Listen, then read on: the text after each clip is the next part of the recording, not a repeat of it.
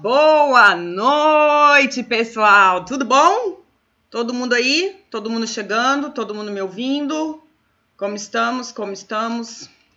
Cadê as meninas super ansiosas para esta live que ficaram falando? São muitos medos e etc. Hoje a gente vai conversar sobre medos. Acho que é um assunto assim que quem não tem, né? Quem nunca passou por uma situação de medo? Então eu vou dar um tempinho aí para vocês chegando, me dando um ok, dizendo se está tudo bem com o sinal. Vai me dizendo se está tudo legal. Bom, essa semana a gente conversou muito, muito, muito no Telegram, foi muito bacana. É, porque eu, eu tenho percebido, eu e o Thiago temos percebido que eu acho que os temas estão assim a gente tem feito, né, como ele diz, eu adoro essa palavra, concatenado, gente, eu acho maravilhoso. Eu falo ter, eu falo que os termos estão interligados. Ele fala concatenado, então vamos usar concatenado. A gente tem criado uma relação muito mais profunda entre um conteúdo e outro.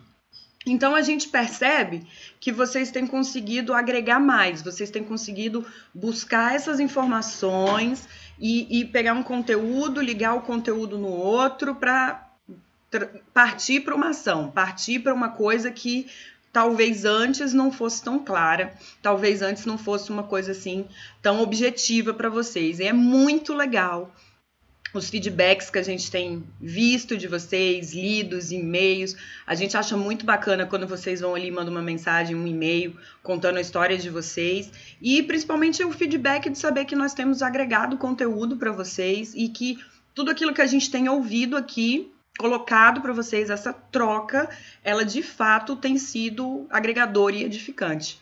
Então, boa noite para Danizinha, boa noite para Cristine, boa noite para Rosa, boa noite para Cássia, quem estiver chegando, chegue mais, chegue mais, que a gente vai falar de medos, medos. E aí, por que, por que vocês ficaram tão afoitas no Telegram essa semana, quando a gente disparou um e-mail na segunda falando de medos? O pessoal ficou assim, nossa, esse tema. Meu Deus do céu. Ai, ele é muito forte. Esse tema mexe comigo. O que que aconteceu que vocês ficaram realmente animadas, eu acho. Vamos, vamos colocar que vocês ficaram animadas. Então, o tema da nossa live class de hoje, dia 17 de outubro, quais são os seus medos? Vamos lá. Vocês pensaram sobre isso durante a semana, nas nossas conversas? Eu quero começar aqui trazendo uma música de Raul Seixas, que o nome da música é Conserve Seu Medo. Bia, mas que, como assim conserve seu medo? Você tá. Não tô entendendo. Vamos lá, a música fala assim: conserve seu medo, mas sempre ficando sem medo de nada. Porque dessa vida, de qualquer maneira, não se leva nada. Vamos de novo? Conserve seu medo, mas sempre ficando sem medo de nada. Porque dessa vida, de qualquer maneira, não se leva a nada. Uai, gente, como assim que é para conservar o medo, mas deixando o medo de lado? Será que isso não parece um pouquinho contraditório? Será que faz sentido? O que eu acho muito legal dessa música é porque a gente não vai viver uma vida é, des desenfreada, translocada. Eu não tenho medo de nada, nada me abala, tá tudo lindo, tudo cor-de-rosa. Não é isso. Os nossos medos, eles estão aqui mas a gente não pode deixar que ele nos domine. Ele não pode a gente não pode deixar que esses medos nos paralisem, porque a grande questão é: vocês acham mesmo que pessoas que vivem experiências, é, quando a gente perde um ente querido, quando a gente recebe uma notícia, a primeira coisa que vem sobre a gente é o medo. É natural. Isso acontece com todo mundo.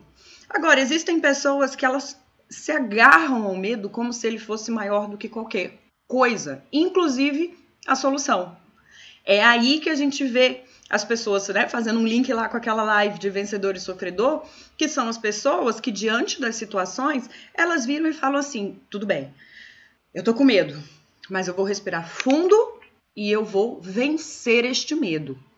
O que não quer dizer que numa próxima situação semelhante esse medo não se apresente, mas ele não vai te dominar. E a grande questão é essa: não ser dominada pelo medo. E aí vamos lá ao que a gente quer conversar nessa live. Eu vou trazer aqui para vocês conceitos de modernidade líquida. Alguém já ouviu falar sobre isso? E como isso tem influenciado as nossas vidas e as nossas decisões. Vamos compreender o significado de medo nos dias atuais e como lidar com ele. E vamos falar um pouquinho, né? Falando modernidade líquida, vamos falar de um medo líquido. E vamos descobrir o mais importante, que eu acho que é o que está todo mundo querendo, descobrir como superar os nossos medos para que nós possamos vencer os desafios do nosso dia a dia. Não vamos ser dominadas pelo medo, certo? Então vamos lá. Falei primeiro sobre modernidade líquida. Gente, o que é modernidade líquida? Para falar de modernidade líquida, eu vou trazer aqui Zygmunt Bauman, que ele é um filósofo polonês, ele tem contribuições muito bacanas, né, pra gente. E ele fala que a modernidade líquida é essa modernidade que nós temos vivido nos dias de hoje, que as coisas são muito fluidas, que as coisas são muito rápidas. E por que, que ele usa o líquida? Porque é o estado da matéria que mais se transforma. Achei sensacional, queria mandar um super beijo aí para nossa equipe de audiovisual que compõe né, o nosso material. A gente dá ali uma dica, mas eles né, buscam dentro da criatividade deles, do conhecimento deles. Achei muito interessante esse monumento, monumento mínimo, né, que representa bem a modernidade líquida. Você vê aí que são, são pessoas, elas estão ali de alguma forma, elas estão num, num, num formato de gelo, que seria o líquido né, condensado ali, congelado, e ele, essa, essa, essa obra, ela mostra uma coisa para a gente muito interessante. Quando a gente estava vivendo os tempos da modernidade antiga, vamos colocar assim, modernidade sólida, que é o que a gente vivia para trás, e modernidade líquida, que é o que a gente vivia antes. Então, o que, que eu acho muito interessante de perceber, porque eu acho que todo mundo aqui já passou por isso de conversar com alguém mais velho e falar: nossa, na minha época as coisas não mudavam desse jeito, não. Na minha época, casamento durava. Na minha época, filho era diferente. Quantas vezes a gente já não ouviu isso, né? Ou então, dentro das nossas casas, os eletrodomésticos, os aparelhos, os celulares, tudo durava muito mais tempo, né? Não tinha esse bombardeio que a gente tem hoje de coisas sendo criadas, de coisas sendo geradas minuto a minuto. Então, essa coisa rápida, essa coisa que, que a gente vê sendo muito fluida é a nossa modernidade líquida que a gente fala, que é defendida pelo, pelo Bauman. E é interessante porque na passagem da modernidade sólida, aquela, aquela, aquela que a gente tinha mais controle, podia prever as coisas, o cenário econômico não era tão volátil, é, as coisas não eram tão diferentes, era uma coisa previsível, né? E que passava a sensação para nós de controle. Então a gente, se eu estou controlando a situação, eu não tô não tô preocupado, porque eu tenho controle. Eu sei onde ela pode chegar. Era o controle que se tinha muitas vezes sobre a educação, sobre o filho, sobre o dinheiro, sobre o dia de amanhã. Então, é, esse controle gerava em nós uma segurança, coisa que a modernidade líquida não gera mais em nós. Essa modernidade líquida, ela ela vem na economia, ela vem nos relacionamentos, ela vem em todas as partes da nossa vida de alguma forma e a gente vai se adaptar a ela ou ser consumido por ela. Então, no livro Modernidade Líquida, Bauman define sociedade em que vivemos, onde as relações e comportamentos se apresentam cada vez mais rápidos e fluidos, o que, que é um relacionamento rápido e fluido? O pessoal muda hoje o estado em alguma rede social. Posta hoje uma foto que tá maravilhoso, que tá tudo bem, que tá tudo cor-de-rosa. Você fica uns 3, 4 dias e fala: Ué, gente, já acabou? Mas ontem não tava tudo bem? E hoje já acabou? Então é uma coisa que é, é muito rápida. A gente perde o controle delas e é aí onde vai entrar o medo que a gente tem falado tanto. Essa esse momento em que a gente para de ter controle sobre as situações. Bauman usa o termo líquido para fazer analogia ao estado da matéria que mais se transforma. Falar a água. As pessoas dessa modernidade líquida são consideradas fluidas, adaptáveis, flexíveis e que apresentam constantes mudanças comportamentais, sentimentais e intelectuais. Perceba que Bauman ele fala que as pessoas desta modernidade. Então o que, que acontece? Muitas vezes nós temos um sentimento de não, de não pertencimento. Gente, as coisas estão muito dinâmicas, elas estão muito rápidas, eu não consigo acompanhar, eu não sou ligada nisso, eu não, não me importo com isso, é, isso não me, não me enche, e eu não, não gosto. Ou às vezes a gente se adapta. Então, as pessoas hoje em dia que têm vivido de alguma forma sucesso, experimentado sucesso, ou sendo menos escravas dessa modernidade líquida, são pessoas que de alguma forma, conseguiram, permitiram que elas pudessem mudar. Porque existe muita gente, e isso é, é muito interessante, porque principalmente se a gente conversar com, com as pessoas mais velhas, elas falam muito assim: na minha época não era assim, não. No meu tempo não tinha nada disso. E falam com saudosismo como se aquele tempo, aquele momento fosse melhor do que os dias de hoje. Como se ali fosse uma situação muito mais interessante, porque elas tinham controle, porque elas podiam realmente é, controlar a situação, porque elas realmente é, sabiam para onde está indo. É, eram coisas inadmissíveis. Um filho respondeu uma mãe, isso eram coisas da, fora da curva. Né? Então existe um padrão de comportamento muito conhecido, um padrão de comportamento muito engessado, um padrão de comportamento sólido. Que hoje em dia, com o bombardeio de informação que a gente tem, esse comportamento, esses sentimentos, como você solidifica algo se a sociedade está em constante, constante mutação, se a economia está mudando o tempo inteiro, se o que era legal ontem, se o que estava na moda ontem não está mais na moda hoje, né? Aquela coisa do tipo, ah, muito over, né? Só que é engraçado que se você for parar para pensar, essas coisas têm voltado. Essas coisas, é, é, eu acho interessante como a gente vai dando novos nomes para alguma coisa que já existia. Dentro da moda, a gente vê, por exemplo, tamanco.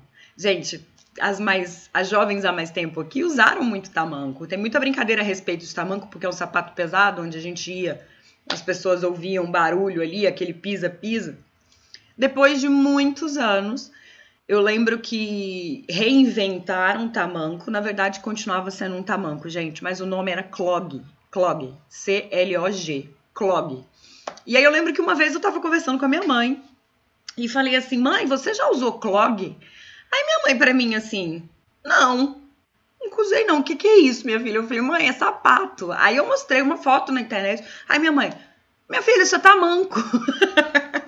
Aí eu falei, não, mãe, se você abrir qualquer revista, é, é clog. Não, é tamanco. A calça boca de sino, ela não é calça boca de sino que nossos pais usaram tanto, que alguns de nós usaram. Ela é a calça flare. Então, é uma releitura. Mas é até interessante que até essa releitura faz com que a gente se sinta por fora, faz com que a gente não consiga acompanhar o ritmo em que as coisas estão indo. Só que nessa sensação de nós não conseguirmos acompanhar o que está acontecendo, a gente não para para pensar se de fato a gente deveria estar acompanhando aquilo e se aquilo de fato tem alguma influência sobre a nossa vida, acompanhá-la ou não acompanhá-la. Né? Então, assim, é, é, será que você realmente precisa daquele conhecimento? Será que você realmente precisa desse saber de todos os termos novos que as pessoas estão usando para economia, que as pessoas estão usando para moda, que as pessoas estão usando para os relacionamentos. E é engraçado que cada vez a gente vê nas novelas, eles dão um nome diferente, né? Tipo, hoje em dia o pessoal eh, tem uma novela passando e eles falam que não é, trai, não é traição, é terceirizar né? Porque quando você solicita que outra pessoa venha fazer aquilo que o seu cônjuge, seu marido, seu companheiro, companheira estivesse fazendo. Então a gente fica inventando nomes às vezes para coisas que já existiam. Só que até essa ansiedade para poder falar do jeito certo nos traz um sentimento de não pertencimento, nos traz uma sensação de que você não está conseguindo acompanhar as coisas. E é justamente nesse ambiente extremamente fluido, nesse ambiente que hoje tudo faz sentido e amanhã não faz mais nenhum sentido, que o medo se instaura. É nesse ambiente. Por quê? É nesse ambiente que a gente não tem controle. São poucas as pessoas que elas conseguem acompanhar essa dinâmica o tempo inteiro. Então a gente vai perdendo a nossa identidade, a gente vai experimentando sentimentos de ansiedade, de eu vou fazer esse investimento isso, nisso hoje, porque hoje faz sentido fazer esse investimento, mas amanhã o mercado muda. Eu vou agir de tal forma hoje, porque hoje é bacana agir assim, mas amanhã, amanhã isso muda. Então a gente vai experimentando medo de uma forma nem um pouco saudável. E aí continuamos com Bauman falando sobre medo líquido. Ele fala bem aqui: medo é o nome que damos à nossa incerteza, nossa ignorância da ameaça e do que deve ser feito, do que pode e do que não pode para fazê-la parar ou enfrentá-la, se cessá-la estiver além do nosso alcance. O que, que é? Medo é o nome que damos à nossa incerteza essa incerteza de se eu tô acompanhando, não tô acompanhando, o que, que vai acontecer amanhã, o que, que vai acontecer hoje, que que será que amanhã isso ainda vai estar tá legal? Eu vou fazer um investimento nisso, será que amanhã, né? Até carros. A gente vê quantos carros são lançados o tempo inteiro e a gente às vezes fica, ah, eu vou comprar, não vou comprar, será que é o melhor momento? Ah, não, porque amanhã vai lançar um outro, eu trocar meu celular, não, mas todo ano a gente, né, para quem tem sei lá, iPhone, existe já um calendário que as pessoas sabem quando vão vir os novos lançamentos da Apple. Então a pessoa fica, não, eu vou esperar porque vai vir alguma coisa nova. E essa expectativa não tinha antes. A gente conseguia viver dentro da modernidade líquida, de uma, de uma da modernidade sólida, perdão, de uma forma com segurança. Por quê? Até porque a gente não tinha essa capacidade de, de, de pensar que hoje nós estaríamos com um telefone que resolve toda a sua vida. Malemale se resolvia no computador, e aí vem a internet. Aí quanto tempo para as pessoas aderirem a home bank, essas coisas. E hoje em dia é como se você. Gente, como é que vive uma vida sem esses facilitadores? Existe muita gente vivendo, de fato. Mas as pessoas que conseguem viver esses facilitadores, usar esses facilitadores em benefício próprio, experimentando o melhor que eles podem oferecer, são as pessoas que costumam conseguir viver um pouco mais plenas, e aí é o que Bauman fala. Dentro da modernidade líquida, existe a incerteza. Dentro da modernidade líquida, não se existe controle. Dentro da modernidade líquida, a palavra-chave é incerteza, insegurança, volatilidade. Enquanto existe esse ambiente, existe o medo. Porque o medo, o, o que pensa, e eu queria que vocês fizessem um exercício. Pensem nas situações que te dão medo porquê deste medo. O que, que é que é, o que está por trás desse medo? É medo por medo? Assim, Bia, nunca parei para pensar. Ou você tem medo que algo dê errado, você tem medo de que algo imprevisto aconteça. Perceba que este, se é imprevisto, se é imprevisível, é porque é incerto. Então, qual é o gatilho do seu medo? É a falta de controle? Qual que é o gatilho para você agir ou não agir. E perceba que muitas vezes o medo ele desperta uma adrenalina em você e você pode usá-la a favor. Você não precisa ser paralisada por conta de um medo. E é interessante porque a nossa incerteza e a insegurança que temos é o que nos torna vulneráveis. E a nossa vulnerabilidade nos dias de hoje é o que nos expõe é o que nos conecta. Porque, para para pensar, as maiores conexões que a gente estabelece com as pessoas são nos momentos em que nós estamos vulneráveis. O que é ser vulnerável? É você tirar suas barreiras. É estar suscetível a alguma coisa. Então, quando você está conversando com alguém e você conta ali a história da sua vida, você está num momento de se expor. Você não sabe se aquela pessoa vai olhar e falar: nossa, que história bacana, estou aprendendo muito com a história dela. Ou se a partir dali ela vai começar a te julgar. Então, muitas vezes a gente se retrai para não experimentar a vulnerabilidade, para não experimentar a incerteza, e a gente vai ficando em uma coisa rasa, em uma coisa superficial, em uma coisa de. É, de, de paralisia. A verdade é essa. A gente para. A gente às vezes nem começa. Porque a gente fica, será que eu vou errar? Será que eu vou perder? O que, que vai acontecer se eu fizer isso? Mas sabe de uma coisa? Existem muito mais pessoas que não estão vivendo os seus sonhos pelo medo do fracasso do, do que porque de fato elas tentaram e fracassaram. Eu vou repetir. Tem mais pessoas que não estão vivendo os seus sonhos por medo do fracasso do que porque de fato tentaram e experimentaram fracasso. E isso é uma de forma geral, porque às vezes quantos de nós vivemos um relacionamento que não é legal, que não é bacana, que nos deixa marcas e a gente carrega o medo de que aquilo se repita para outras situações. E aí o que a gente faz? Não, não vamos nos abrir a outros relacionamentos. A gente acabou de definir que todos os seres humanos da Terra vão ser iguais àquela pessoa que nos feriu, que todos os relacionamentos terão a mesma dinâmica que a gente tinha com aquela pessoa. Só que somos pessoas diferentes e, além de tudo, além de pessoas diferentes, nós vivemos em ambientes diferentes, recebendo estímulos diferentes. Isso, eu, assim, a gente vive isso dentro de um país, imagina dentro do mundo. Mas a gente vive de uma cidade para outra, existem questões culturais que podem parecer de é, um, um simples cruzar de talheres. Em algumas culturas, pode ser educação.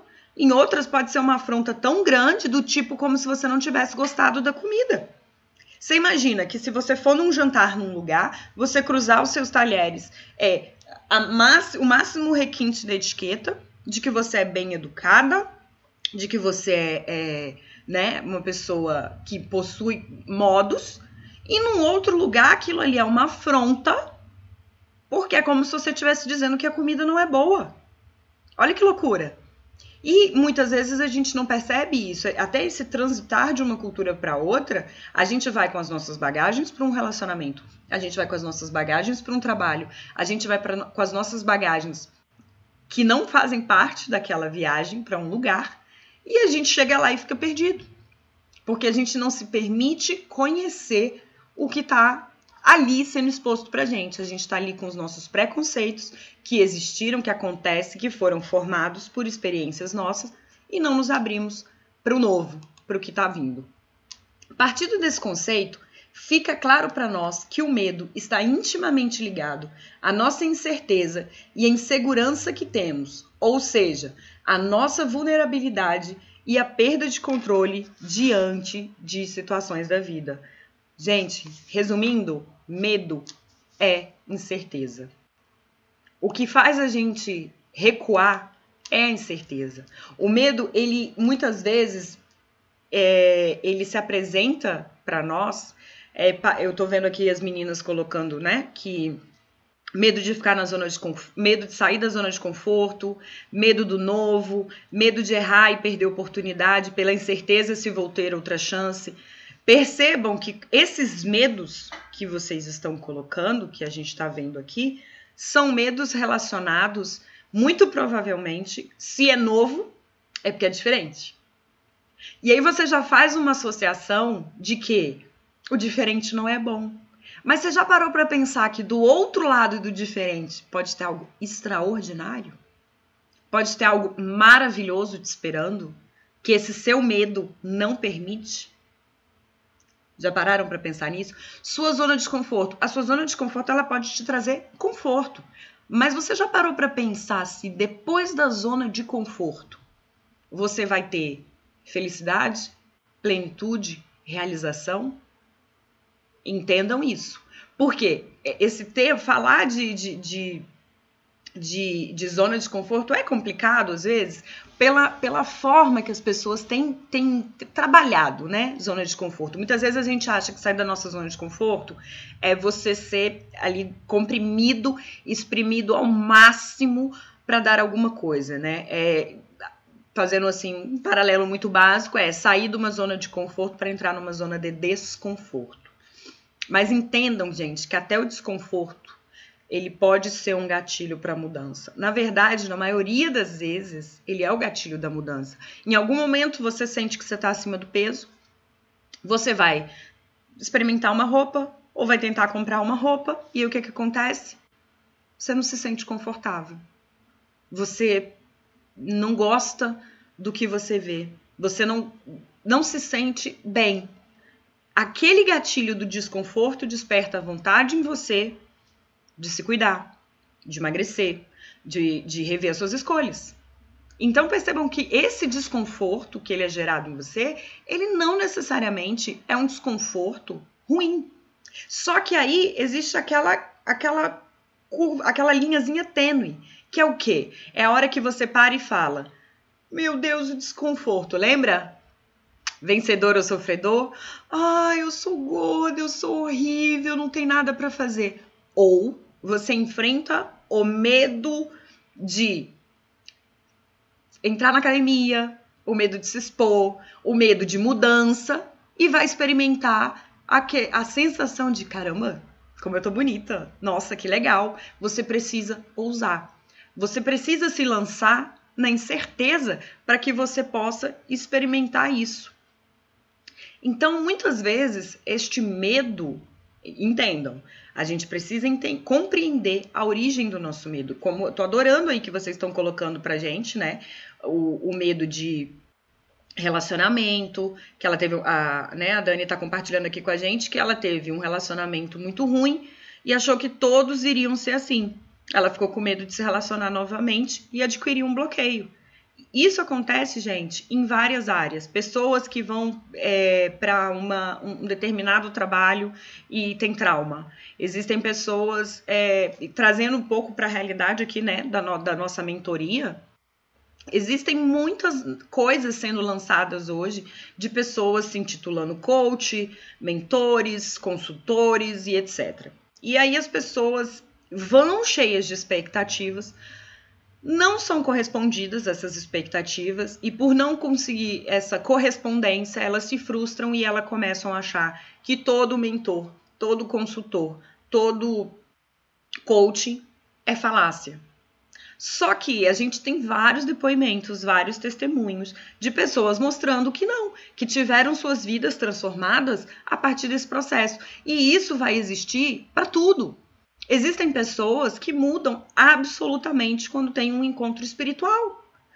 E existem pessoas que não mudam, existem pessoas que simplesmente agregaram a fé nas suas vidas sem mudarem.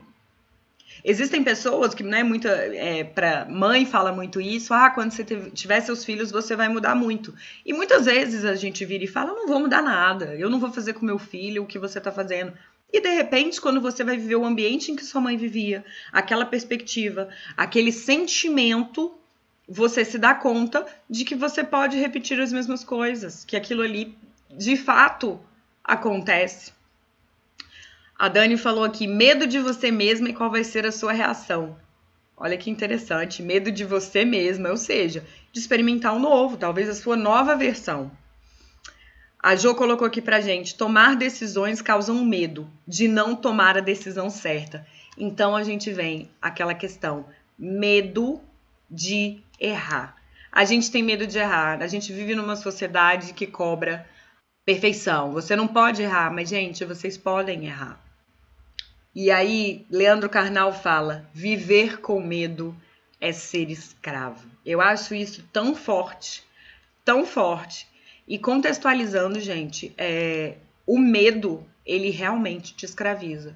Porque pensa comigo, eu não vou entrar muito na questão histórica, tudo bem? Mas o que que vocês acreditam que na época da escravidão, eu não vou entrar nas barbáries, eu não vou entrar nas, enfim, numa briga política, mas muito da escravidão aconteceu pelo medo que o povo que era escravizado tinha de se rebelar e de se posicionar contra um sistema que os escravizava. Percebam que as mudanças que a gente vive na nossa sociedade e na nossa cultura, na nossa história, vieram de pessoas que estavam inconformadas com uma situação e elas não foram paralisadas pelo medo. Óbvio que existem mártires, existem pessoas que às vezes colocam a sua própria vida em jogo para que um medo, para que uma situação, para que uma circunstância, para que um pensamento, para que uma cultura seja transformada. Mas essas pessoas que fizeram isso são pessoas que, na hora que elas ponderaram que se eu me rebelar com o senhorio, se eu me rebelar contra os preconceituosos, se eu me rebelar contra os brancos, se eu me rebelar contra as minorias, se eu me rebelar contra os opressores. Ela sabia de tudo que poderia acontecer porque existiam exemplos de punição para quem se rebelava. Mas a necessidade, o sentimento de viver algo novo e diferente daquela realidade que ela vivia, gritava gritava muito mais. A vontade de se libertar daquela escravidão era muito mais forte, falava muito mais alto do que, você, do que elas conseguirem viver ainda se submetendo àquilo. E aí, vamos trazer pra gente. Você, esse medo, essa situação que você tem vivido, esse momento de crise, esse momento de, de inconformidade de, com a vida, vale mais a pena continuar vivendo, experimentando esses sentimentos, porque, como colocou aqui a colega pra gente, ela teve um relacionamento para trás que não foi bom. Quando ela tá diante de, da possibilidade que ela conhece alguém, enfim, e ela tem a oportunidade de se relacionar, ela tá revivendo o relacionamento ruim. E aí ela não se permite viver um novo relacionamento, mas ela vive de novo o ruim. Percebe que ela, aquilo que ela não quer viver de novo, inconscientemente ela vai viver de novo, e de novo, e de novo, porque ela não permite que o novo venha e tome lugar e crie novas memórias daquele passado ruim, daquele relacionamento que não foi bom, daquela experiência de emprego que não foi legal, daquela experiência às vezes de falar em público, ah, você falou a primeira vez, não foi, não foi boa. Você vê os, os, os, os, atletas de elite, gente, a gente tem visto o como o corpo do homem é, ele é impressionante, né? É, há muitos anos atrás era impossível você conceber que alguém iria completar uma maratona em menos de duas horas. E dia desses o recorde foi quebrado, uma hora e 59 minutos, alguns segundos, eu não sei. Mas olha que loucura, um tempo atrás isso era impensável. Né? Olha o Usain Bolt com as grandes marcas dele, com os grandes feitos, quebrando recordes atrás de recordes, coisas que nunca foram pensadas, coisas que nunca foram imaginadas. E para que eles vivessem esse extraordinário, eles precisaram deixar o medo para trás. Eles precisaram experimentar experimentar a incerteza, experimentar aquilo que eles não tinham controle, experimentar perder o controle para poder viver algo novo, para poder viver algo diferente. E aí, trazendo Bauman de novo, né, contextualizando com a frase de, de Karnal, que medo é ser, ter medo é ser escravo, Bauman defende a ideia de que nos tornamos voluntariamente escravos ao nos submetermos a uma estrutura social onde erguemos muros em nome da nossa segurança, levantamos os vidros contratamos seguranças e aprendemos cada vez mais formas de estarmos presos ao invés de livres. E tudo isso para não alimentar os nossos medos. Gente, e aí assim, não tem como não, não lembrar da música do Rapa, né? Que fala: as grades do condomínio são para trazer proteção, mas também trazem a dúvida se é você que está nessa prisão. Então, a gente criou sistemas para nos sentirmos seguros. A gente levanta o vidro porque a gente não combateu a violência. O que, que a gente fez? A gente começou a dizer que pessoas que param no sinal, dependendo de que lugar do país você estiver me ouvindo, no sinaleiro ou no semáforo, enfim, que cada lugar fala de um jeito, a gente começou a falar: não, mas a pessoa também é louca, ela parou no, no semáforo de vidro aberto. Gente, há um tempo atrás, quando o ar-condicionado não era comum e nada disso era comum e que todo mundo fumava, todo mundo estava de vidro aberto. Entende? A gente não, não quer dizer que a gente está mais seguro. A gente começou a pegar toda a nossa tecnologia, todo o nosso conhecimento e a gente criou proteção. E aí é o que eu quero que vocês parem para pensar agora. O medo de vocês gera segurança ou te levam para um lugar de proteção? Pensa nisso. Por quê? Um lugar de proteção é um lugar onde as coisas não te atingem.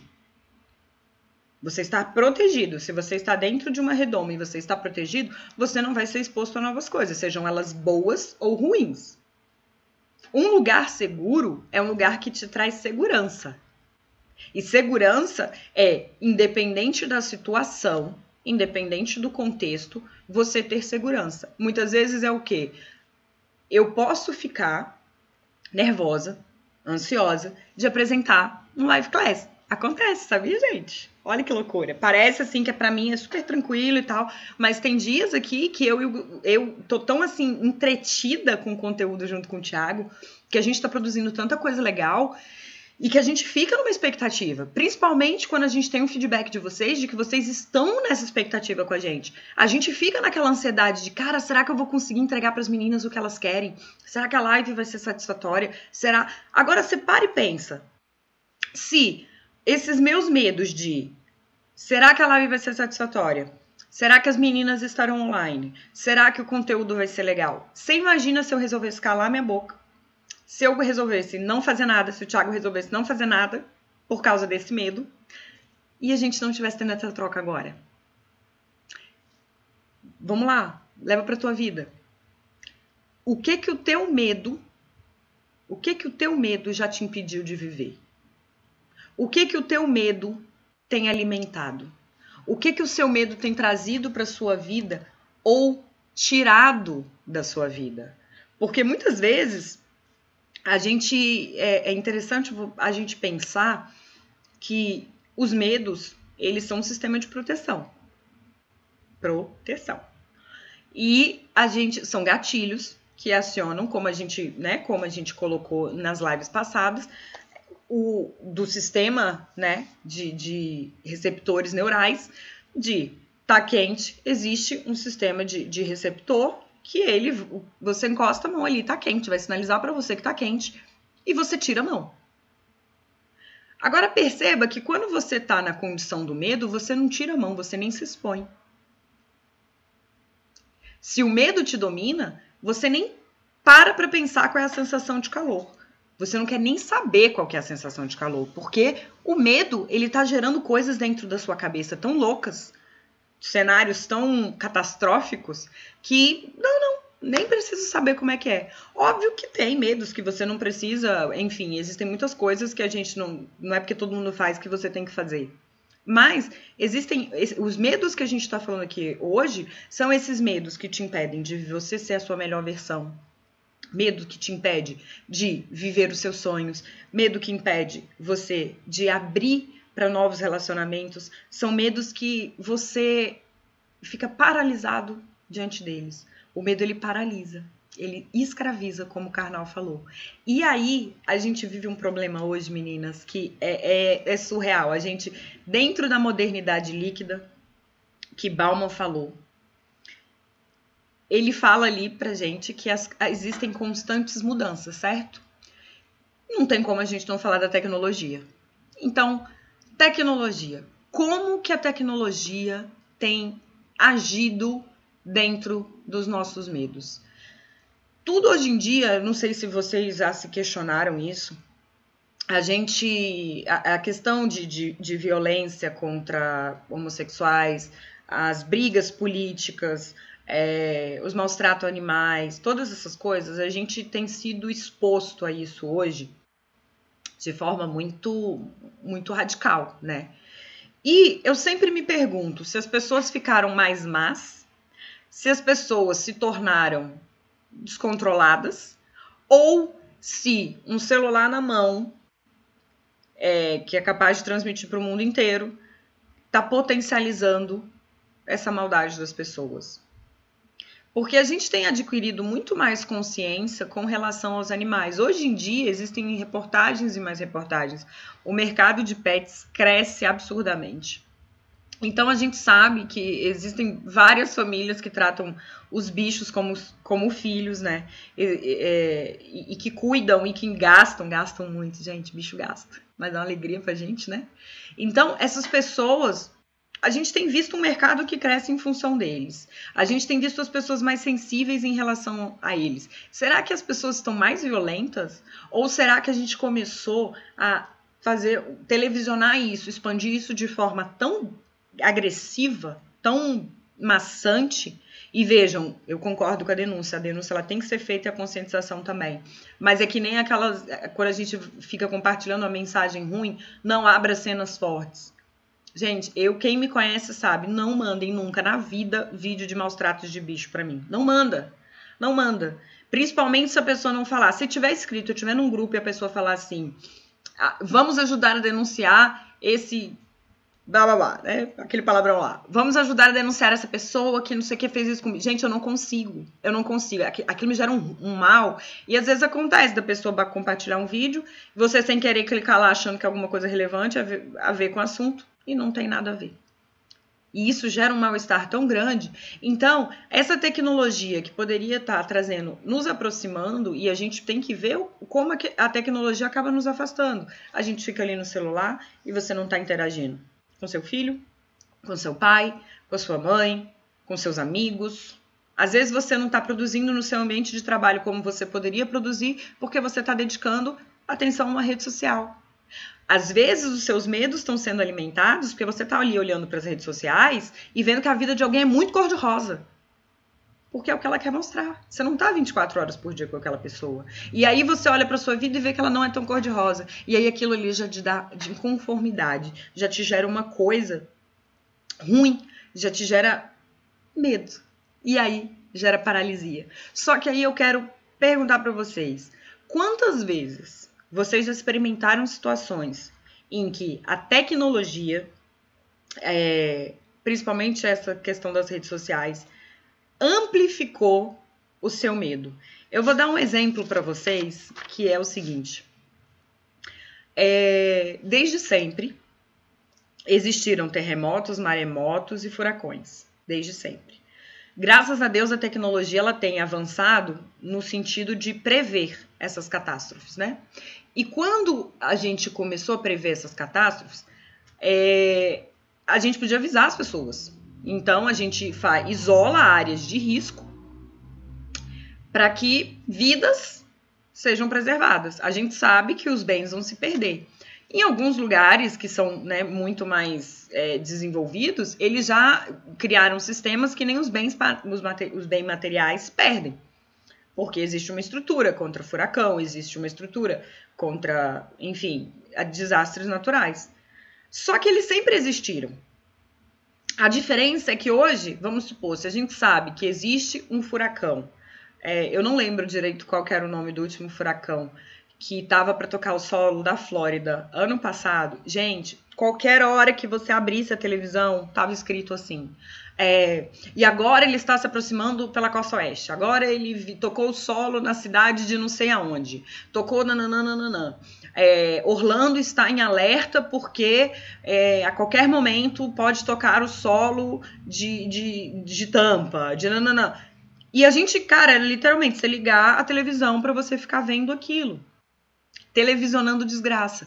É lógico que existe, tem que existir um sistema de alerta, tem, as pessoas têm que ser preservadas, mas o quanto essa notícia, quadro a quadro da desgraça, faz a gente ficar na expectativa de algo ruim. A gente fica com medo, a qualquer hora vai tocar o som, a qualquer hora vai tocar no solo, a qualquer hora vai passar pela minha casa. E aí acontece isso na sua vida. Muitas vezes, quando você está com medo e alimenta este medo, voltando lá atrás com experiências ruins, você fica, não, a qualquer momento essa pessoa vai me sacanear. O relacionamento tá maravilhoso agora, mas eu tenho certeza. Olha, eu não dou tantos dias para pisar na bola comigo. E é engraçado que, se duvidar, a gente dá até um jeito de isso é autossabotagem, de fazer com que a pessoa pise na bola com a gente. A gente rejeita para não ser rejeitado, mas a gente não consegue perceber esse comportamento e aí a gente fica falando fui rejeitado. De novo eu fui rejeitado. A gente tem uma síndrome de cachorro vira-lata de que nossas ideias não são boas, de que nós não somos profissionais bons, e aí a gente não se posiciona dentro do nosso ambiente de trabalho, e em algum momento seu chefe vira e fala: Então, eu sinto que você não está envolvido, eu sinto que você não está, sabe, parece que você não está aqui. E dentro de você você tava, nossa, eu só tava era com medo de sugerir uma ideia e ele achar ruim. Eu tava com, com medo de, de, de viver uma. Um, é, dar uma, uma contribuição e ele achar ruim porque eu não tinha que me meter. O Thiago tá trazendo aqui para ajudar a gente é o furacão Michael, que tocou, tava para tocar o solo da Flórida. E, enfim. E nisso eu queria é realmente que vocês parassem para pensar que a forma que a gente vai gerenciar as nossas emoções e as nossas atitudes diante de uma situação de medo é o que conta. Muitos ambientes, gente, a gente pode prever o, o, o furacão, mas eles ainda não encontraram uma forma de parar. Prever sim, parar não. Então, o que, que você pode fazer a respeito disso? Preservar vidas, criar sistemas, criar alarmes, é, estudos, né, cada vez mais precisos de, de, condições climáticas, etc, etc, é o que pode ser feito. E, e, buscar a preservação da sua vida. O que que você pode fazer em relação ao medo? Você não tem controle sobre uma outra pessoa. Você não tem controle sobre você entrar num novo relacionamento e a pessoa vai te tratar X ou Y. Mas você tem controle sobre você. Você tem controle de como você pode reagir diante da situação que você foi exposto.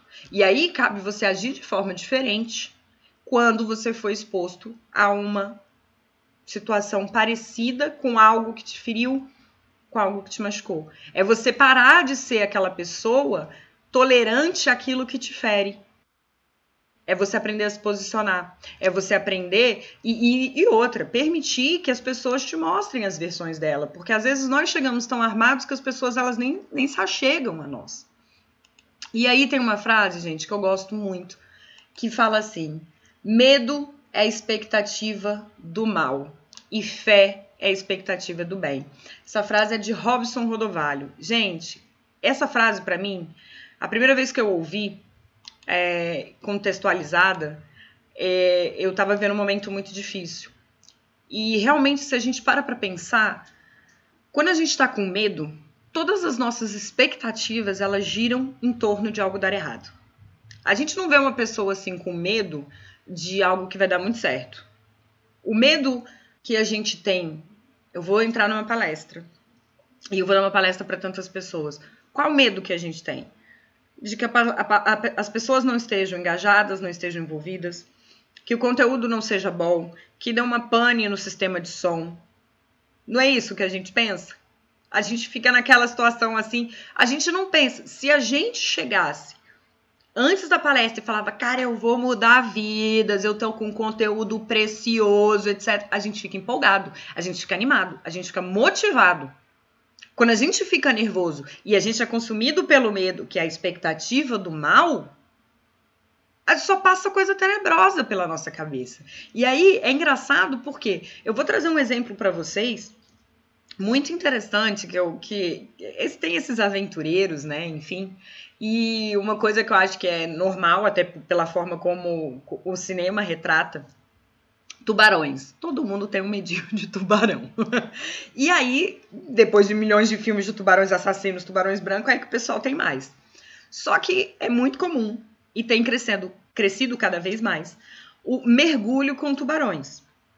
E esses mergulhos eles acontecem das mais diversas formas. Você pode mergulhar livremente, dependendo do lugar, dependendo da espécie, você só mergulha se for dentro de uma gaiola, mas você vai ficar ali dentro de uma gaiola, dentro do ambiente dele, etc e tal. E isso é uma adrenalina muito louca. Quem não tem coragem de mergulhar com os tubarões, ou seja, quem tem medo de mergulhar com tubarão, tá pensando, vai dar problema na gaiola, vai dar problema no equipamento, vai dar problema em alguma coisa, não vai ter equipe lá. No, no dia o tubarão mais revoltado do grupo vai estar tá lá e aí vai dar tudo errado. E esse medo é tão grande que ela não vive a experiência.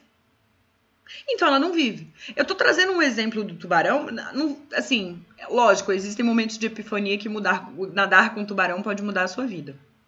Mas eu tô falando de um exemplo que seria um esporte, um hobby, uma extravagância, porque também não é barato. Mas a pessoa que ela decide, a pessoa que ela é atraída pelo, meu Deus do céu, eu vou ver um tubarão de perto.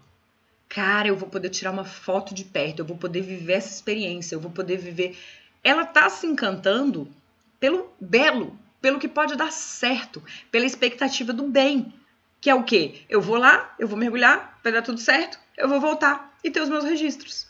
Eu vou poder compartilhar essa história com várias pessoas. Ela não está se atentando ao que pode dar errado. As pessoas que estão se atentando ao mal e ao que pode dar errado são as pessoas que estão paradas.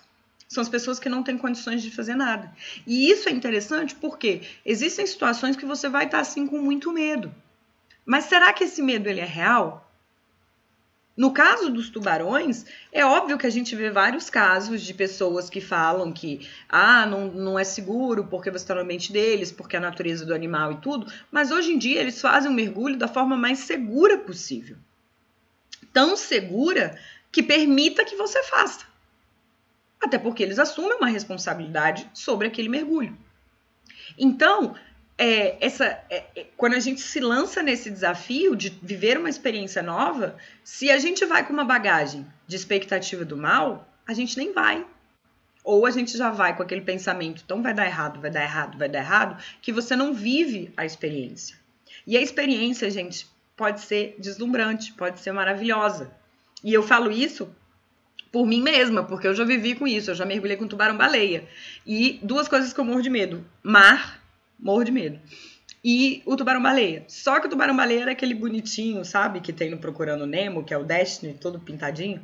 Ele é enorme, ele é. Enfim, mas ele não, não apresenta ameaças para as pessoas. Em quais situações que ele pode apresentar ameaça? Se ele se sentir ameaçado. Então, quando você vai fazer esse mergulho com tubarão-baleia, eles te orientam de todas as formas possíveis para garantir segurança para você. A distância que você tem que ficar do tubarão, você não pode encostar, você, o mergulho é livre, não é com gaiola. Você não pode encostar, você não pode fazer isso, não pode fazer aquilo, etc. E é interessantíssimo, porque assim, a primeira vez que eu pulei na água, que eu vi aquele bicho enorme, eu fiquei. Ah, me deu medo. Na mesma hora eu já pensei que podia sair de outro lado e tal. Aí eu lembrei do cara falando: não nada muito perto, é, não tenta encostar, etc. Faz o que você tem que fazer. Eu fiz o que eu tinha que ser feito. Eu voltei pra, pra lancha fascinada. Cara, que experiência, que maravilhoso, que tudo, quero mais. Mas se eu tivesse ficado paralisada pelo medo, eu não iria querer mais. Eu iria ficar me alimentando, né, do medo, sem ter vivido, me permitido viver aquela experiência. E aí eu pergunto: quanta energia você gasta temendo por uma coisa que de fato está prestes a acontecer? Ou será que sua energia tem ido embora alimentando medos que sequer são tangíveis? O que, que são esses medos tangíveis? É você ter se relacionado com uma pessoa e achar que todas as pessoas são iguais. É você ter tido uma oportunidade de trabalho que não deu certo e você achar que todas as vezes vai dar errado. Porque se vocês estão aqui hoje me ouvindo, se vocês estão aqui hoje no live class, eu tenho certeza que vocês não querem ser as mesmas. Vocês estão buscando mudanças. Então, a Danizinha que viveu lá atrás uma situação não é a mesma Danizinha de hoje. Então, nem ela talvez tivesse as mesmas atitudes, mas ela não se permite sair da zona do conforto, se lançar no novo, viver algo novo. Porque ela acha que vai ser igual. Mas se você mudou, por que, que o outro também não pode mudar? Aí vem você pegar a parte da modernidade líquida que te favorece.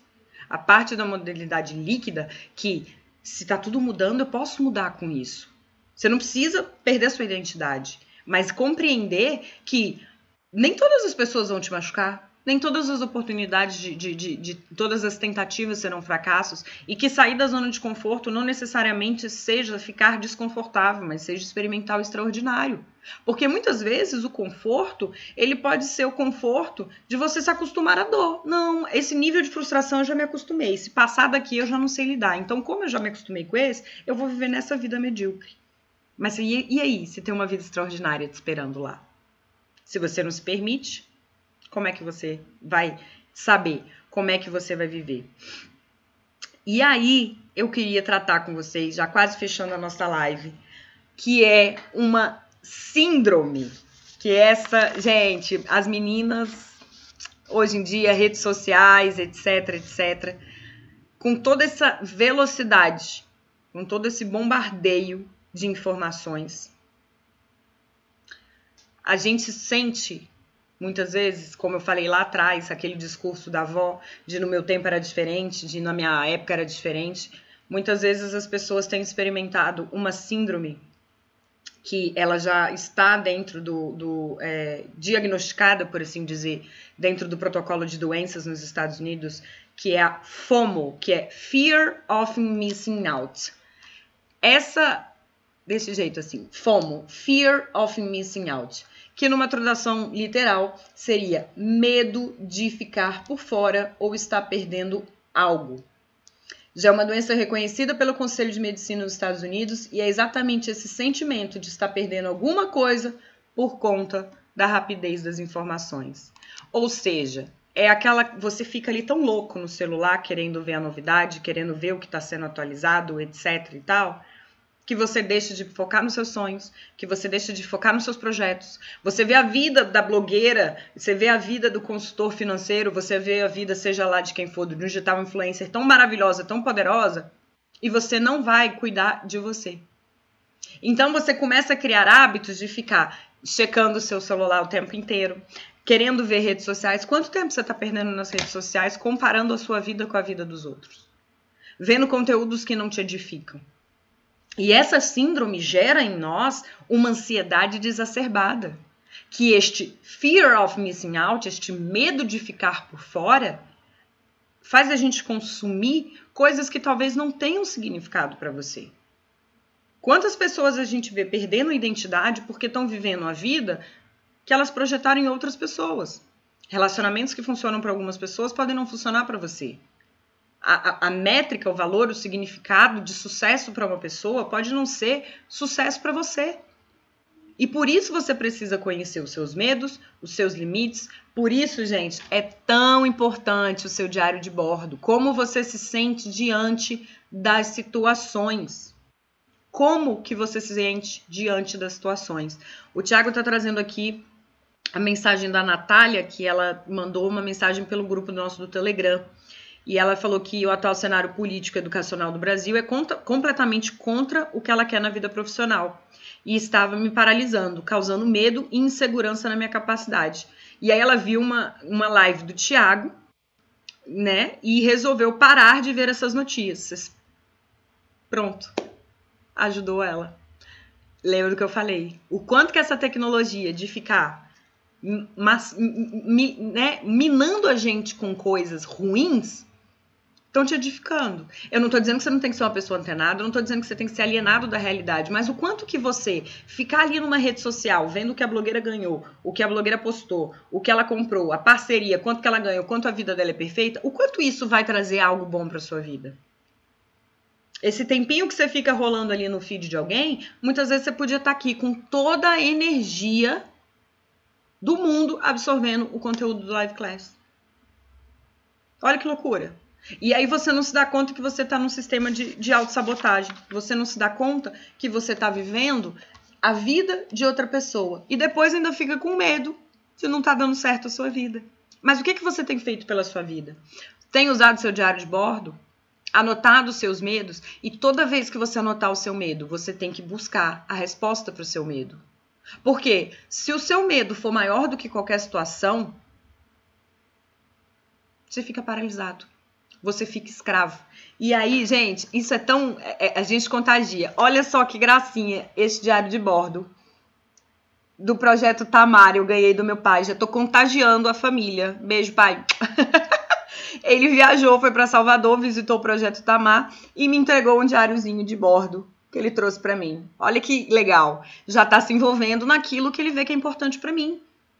Queira pessoas assim perto de você. Queira pessoas que estejam é, trazendo coisas para vocês que eliminem os seus medos.